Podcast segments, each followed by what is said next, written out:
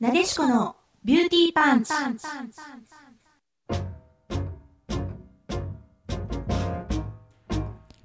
皆さんこんばんは。ここ、インターネットラジオ、レディクロの神戸スタジオからワールドワイドに配信。私、神戸元町美顔美肌エステビューティーサロンなでしこのオーナーエステティシャンの清水正樹とあなたのモデルを作るスタイリスト、エミや洋服店店長エミ深也が、美容、ビジネスファッションなどなど、身近な知りたいをお届けする、聞けばとっても元気が出る、運気も良くなる番組です。どうぞ最後までお聞きくださいね。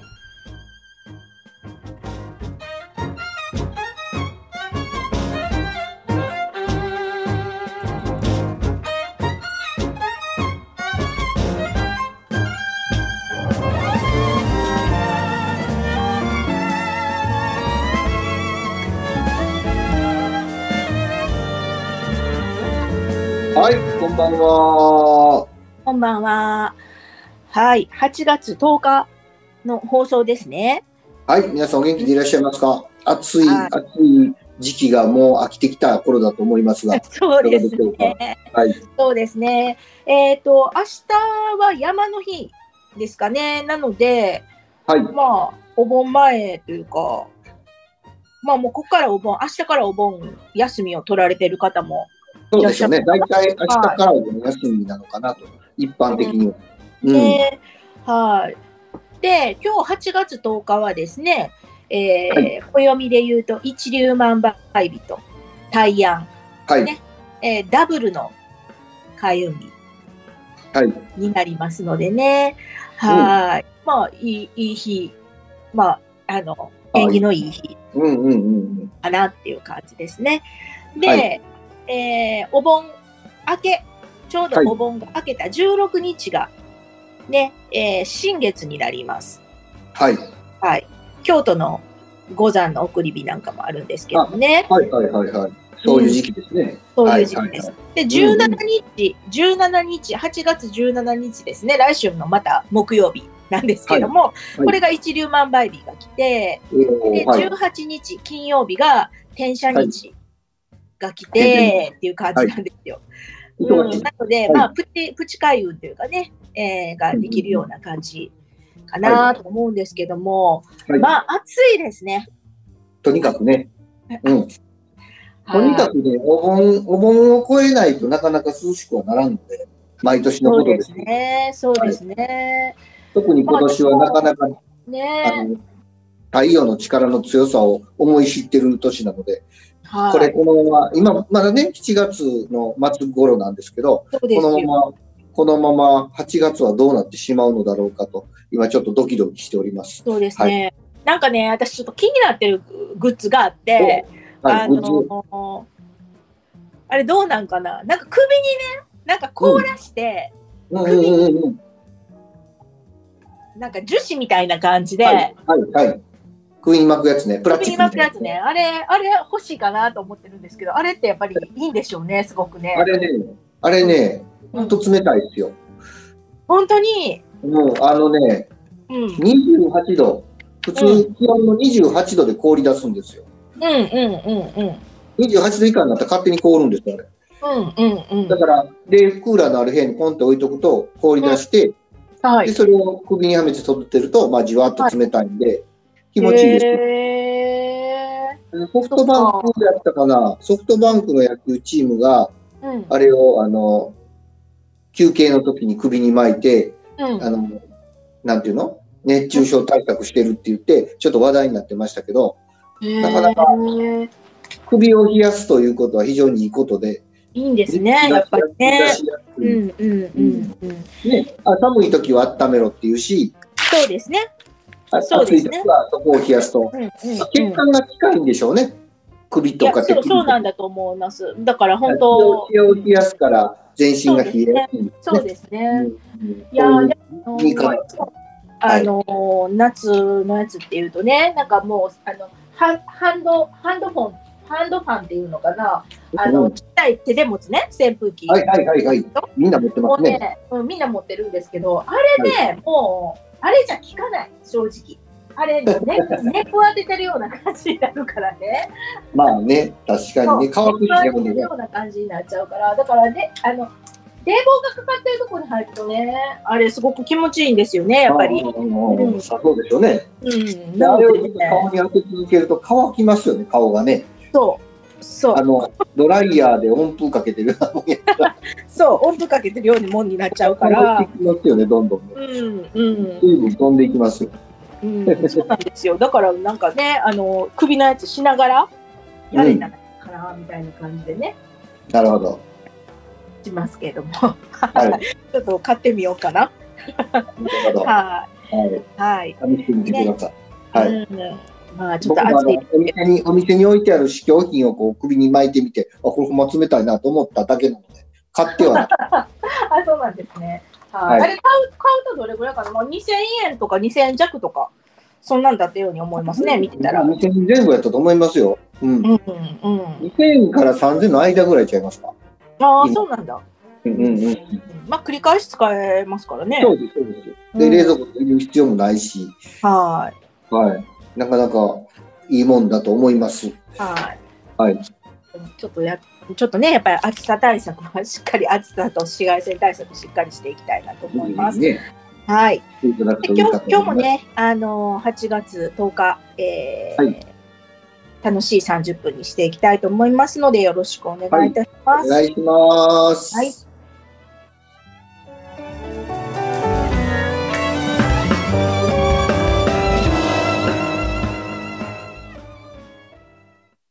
ちょっとちょっと。ここだけの話にしとってな。まさきがお伝えするビューティーパンチな情報。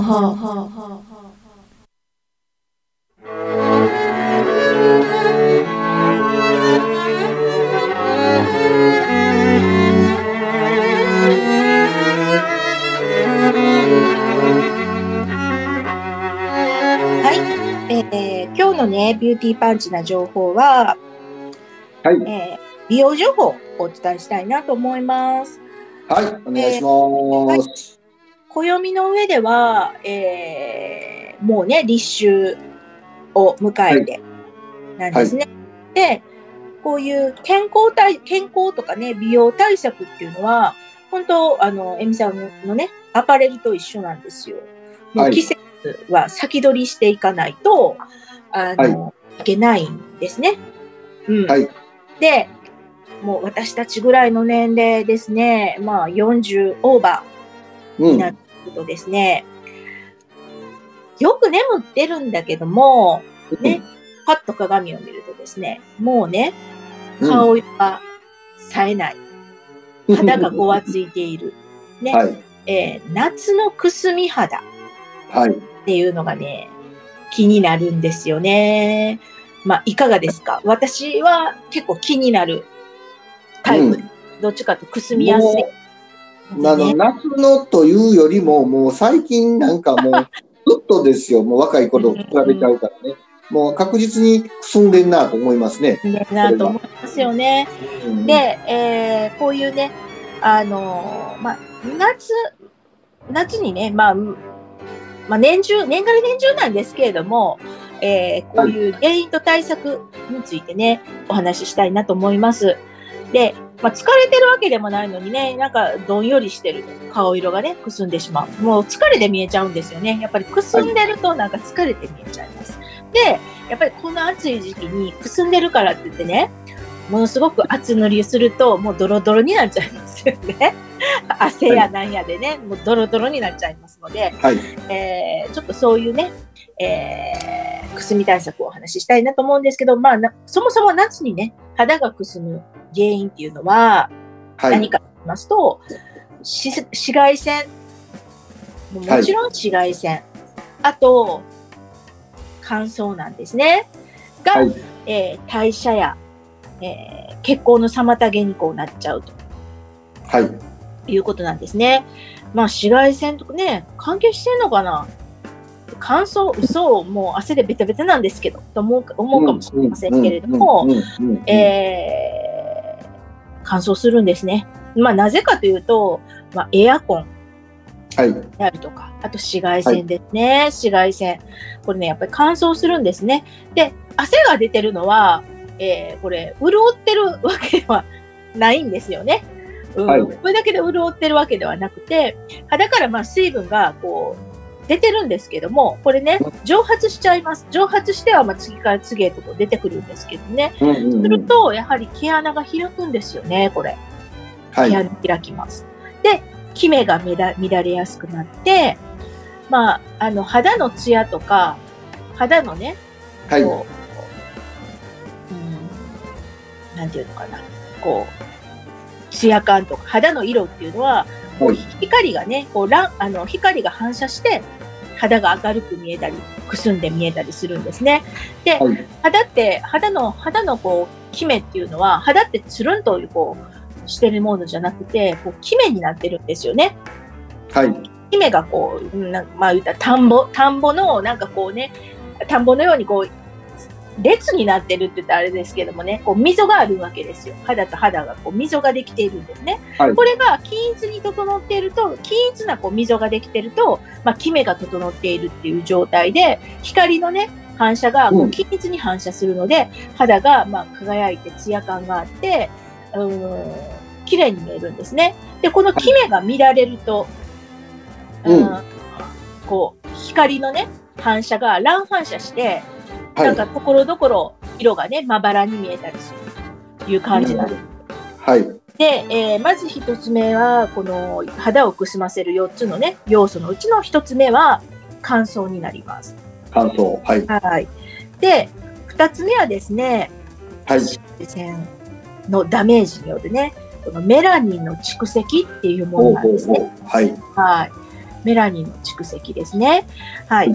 これは紫外線のね、ダメージが続くと、肌は、こう、小さな炎症を起こし続けます。でうん。はいえーもちろんそれらを守るためにですね、はいその紫外線の、えー紫外線からの、ええ紫外線から受ける炎症を防ぐために、えーはいメラニンっていうものが、こう、肌細胞でね、えー作られていくんですが、メラニンが過剰に生成されてしまいます。しかも、この、まあ、体を守るために放出しているメラニンっていうのは、役割を終えると、えーちゃんとね、ターンオーバーして、はい。あのこう循環していくものなんですけども、このターンオーバーがどうしても年齢とともにね、乱れてしまいます。はい。えーで、排出が、デトックスができずに、茶色っぽくくすんだ状態になるはい。という感じなんですね。なので、乾燥により、ね、えー艶がなくなる。そして、えー紫外線ダメージでメラニンが蓄積されて排出が滞ってしまう状態っていう感じなんですね。で、うんこの紫外線っていうのは、まあ、10分外に出ると、まあ、その、まあ、10分には、まあ、10分未満って言われてるんですけども、あ肌にも影響していくって言われてるんですね。だからやっぱり紫外線対策、日焼け止めとか、日傘とかね、いろいろそういう防御するっていうのは、まあ、大事なのかな、んと思います。で、はいえ3つ目、肌をくすませる4つの要素で、え3つ目はですね、角質飛行っていう、うん言ってるもんなんですね。えー先ほどとも関連するんですが、紫外線ダメージによります乾燥から肌のこの新陳代謝ですね、ターンオーバーと言われているものなんですが、これが乱れやすくやはりなります。で、うんその結果、古い角質うんで。すね。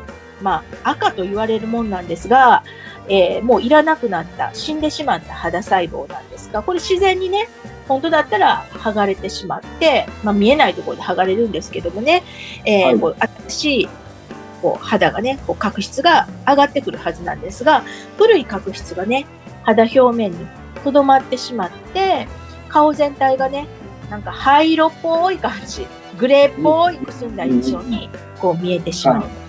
はい。まあ、角質飛行、飛行って、こう、増えて熱くなるっていう状態なんですね。は。はいで、えー、4つ目がですね、血行不良。うん。これも結構多いと思います。血行不良なので結構多いと思います。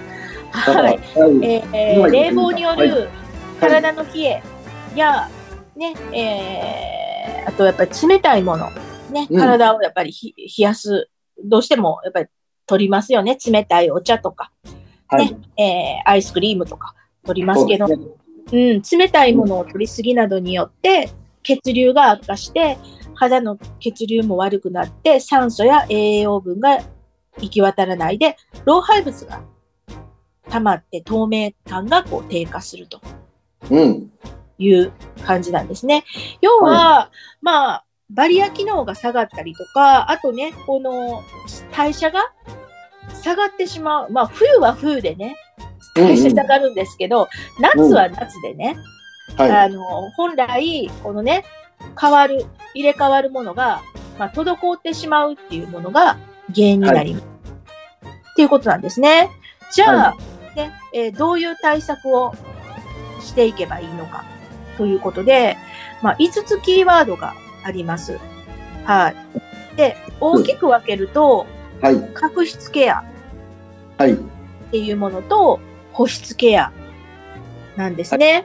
要はもういらなくなった角質、もちろん汚れなんですけども、これはしっかりオフして、えー、しっかり保湿をするっていうことですね。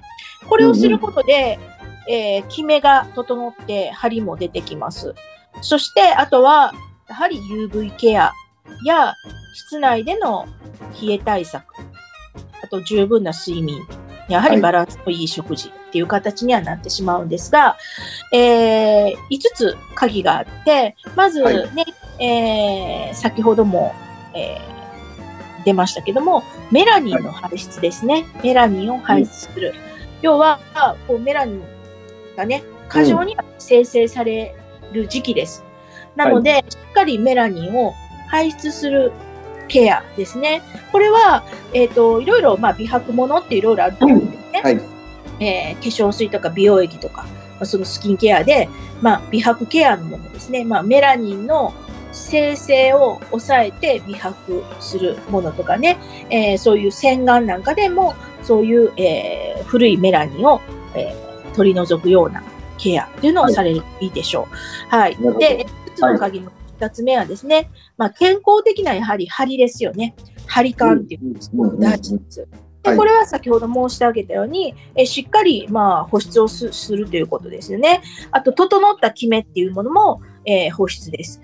で、すたっぷりね、水分を与えるっていうことも大事なんですが、どうしてもね、もう夏も暑いです。お風呂やシャワーから上がってもね、なかなか汗が、まあ、引かない。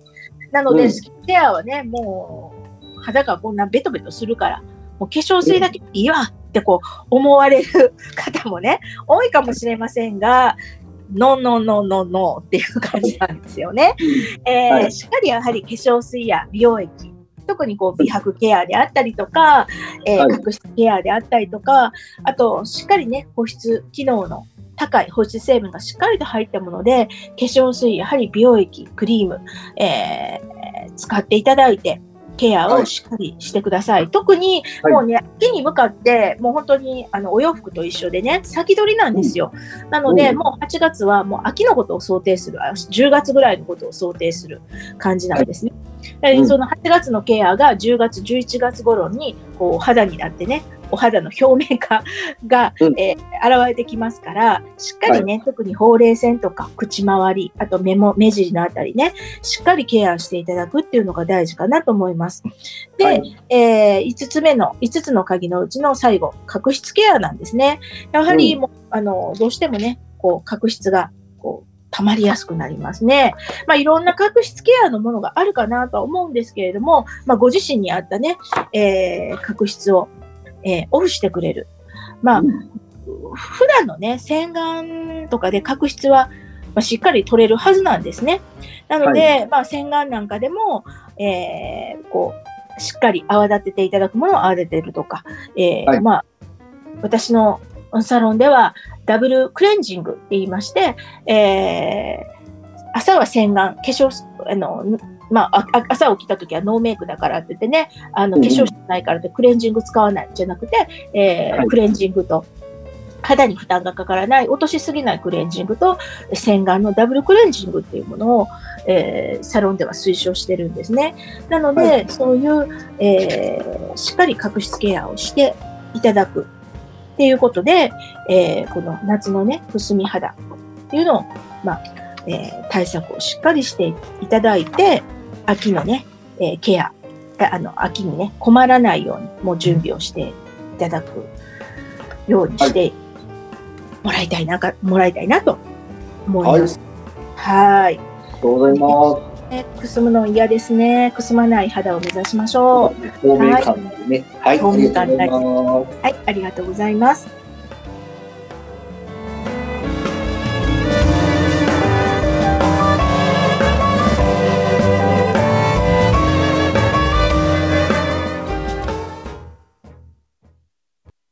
深夜のしゃべくりセブンセブンセブン。セブン。セブン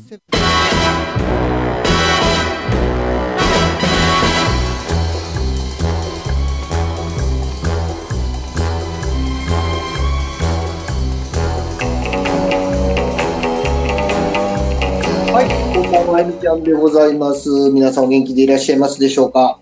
暑い日が続いておりますが、うん。あのー最近あの、ゲリラ豪雨とか、ちょっとね、神戸は安定しててあんまりないんですけど、はい。ね、こういう夕立的なものがやっぱり夏場って、あ欠かさないうん結構ありますよねで、あのーまあ、最近スーツ着てることとか、ジャケット着てることが少なくはなってるんですけど、はい。そういうの突然の雨でどうしてもこうスーツとかジャケットが濡れてしまう時ってありますよね。あ、ありますよね。うんうん。うんそういう時にどうしたらいいのってよく聞くので、ちょっと今日はなるほど。うんうんうん。うんその話をしときたい。はい。はいあのーまあ、突然雨に濡れてしまった場合の対処法なんですが、はい。あの、スーツ濡れた時は、まず水気をそのままにしておかないっていうことがまず大事です。はい。はい。で、えっと、水を取るということね。水、水気を取る。うん。水気を取るというはい。で、えーそのままにしておくといろんな問題が起こってきて、えーはい例えば、匂いであるとか。匂いね、嫌ですよね。うんうん。でね、ウールって天然素材なので、はい。あの、濡れたままこう放置しとくと、はい。それもなかなか乾かない環境のところで放置しちゃうと、はい。ちょっと獣臭が出てきたりしちゃうんですね。あ、わかるわかる。うんうんうんうん。うん、どうしてもそれはもう獣の毛なのでうん。仕方ないんですけど、うんまあ、あの、犬ほどの匂いはしないですけど、はい。あの、でも今最近、あの、飼われてる犬ってめっちゃ手入れされてるから、逆にめっちゃいい匂いの犬がいるんですけど、そういうことはなく、あの、うんうん昔外で飼ってた犬みたいな匂いにはならへんのですけど、まあ、ちょっと煙のしてくるので、はい。あの、できるだけまあ早く乾かすということが一つ大事です。うん。あの、本当にそれはね、乾かすことによって、その匂いが、あの、まあ、いろんな雑菌がまた繁殖もしますんでね、はいあのはい乾きにくい環境に置くとね、なのではい早く乾かす、早くうんうんうんということが大事です。で、もう一つの問題がカビ生えるっていうことね。ウールも結構カビが生えるので、合いますよね。うん。一定の状態で置いとくとカビ生えるので、これも気をつけていただきたいなと思います。まあ、特に、あのーまあ、なかなかされないとは思いますけど、うん。水で、雨で濡れて帰ってきて、それをそのまま洋服ダンスに突っ込んじゃうとかすると、もう他の服もまとめてカビだらけになるので、はい、うんしっかり乾かしてから洋服ダンスには入れていただきたいなと。はい。で、まず、はいえっ、と、濡れたお洋服もうんね、着て帰ったら、えー着て帰ったり、事務所に帰ったりすると、あんまりゴシゴシ拭くとね、やっぱ傷むので、そうですよね。でうん。押し拭きっていうんですか？と叩く感じ？うんうんうんうん。叩く感じで、えーはい水分を取ってあげてください。特に上からかぶってるのは背中とか肩とかね、腕とか、そういったところはいどんどんどんどん水分を取るように優しくいただいて、うん。で結構大事なのがハンガーなんですけど、うん。あ例えば事業所とか、そういうところにあるハンガーって薄いものが多いんですよね。ああ、うんうんうんうんうん。普通なかなかあのスーツ用のハンガーって事業所とかに置いてないので、ああ、はいはいはい。慣れた状態でああいう細いハンガーにかけちゃうと、うん。それに型がついちゃうので、いびつな型に服が変形しちゃうんです。うんうんうん。まあ、できるだけ分厚めのハンガー、肩の幅があったハンガーを探していただいて、まあ、お家やったらね、合うと思うんで、お家は絶対にそういうハンガーで釣っていただいて、うん。で、パンツも濡れてると思うので、パンツは裾口から釣って、逆さに、ちゃんとラインがね、きっちり折った状態で逆さに釣っていただくと、もう逆に言うと、湿ってるので、それでピンクの伸びるので、逆に綺麗になりますので、はい。このような形でやっていただけたらいいと思います。はい。でね、もう一個、まあ、ついでに言うと、うん。濡れてる状態のお洋服って、はい。すごいこう、あの、傷みやすいんですよ。硬くなるので、繊維が。やすか。ったり、破れやすかったりするので、しっかり乾かして着ていただくことがすごい大事で、で、はいあの言いましたきちっとしたハンガーにつって、えーはい洋服ダンスに入れるんではなくて、まあ、はいクーラーの風が当たるところにあると。うん。風通し。そうです陰干しをきっちりしていただいて、完全に乾いてから洋服ダンスには入れていただきたいなと。はい。はい。で、もう一個言うとね、うん。あの、テカ、テカるじゃないですか、スーツって。はいはいはいはい。こういうほど。テカるじゃないですか。これってうん、やっぱりこう、あの、擦れて、あの、生地自体の表面には、実は細かい毛がいっぱいあるんだけど、それが潰れて平らになるので、ピタッとなるんですね。うんで、特に椅子とか、あの、いろんなとこ擦れる部分が光るんですけど、肘とか、はい。ねとかね、いうとこが光るんですけどね。これ取り方としては、あの、あの、ブラッシングがやっぱ一番大事なので、えーうん光る前からこまめにブラッシングはしといてほしいなと思います。うん。はでもそれでもダメな場合はスチームを当てて、はい。しっかり湿らしてスチームを当てて、うんうん。それで毛を起こしてあげるということが大事です。で、その後はやっぱりさっきみたいに湿ってるので、で乾かすというところが大事。んで、やっぱり適度にスーツは休ませないと光りやすくなりますので、ああ、はいはいはい。できれば間2日空けていただいて来ていただきたいなと。うん間2日ですね。はいうんうんうんで、まあ、あの、スーツ生地は、あの、しょっちゅう着ない方は、ポリエステル混紡のもんでもいいですけど、うん。ある程度着られる方は、ウール100のものを選んでいただくと、まあ、ポリは光りやすいですからね、ウールのものを選んでいくといいかと思います。はい。というわけで、今日はこの辺りで終わりたいと思います。ありがとうございまありがとうご。ざいます。はい、今夜もお送りしたのは清水正樹神戸タロットヒーリングスクールの清水正樹とあなたのモデルを作るスタイリスト、エミヤ洋服店店長エミシンヤがお送りしました。それではまた来週。ごきげんよう。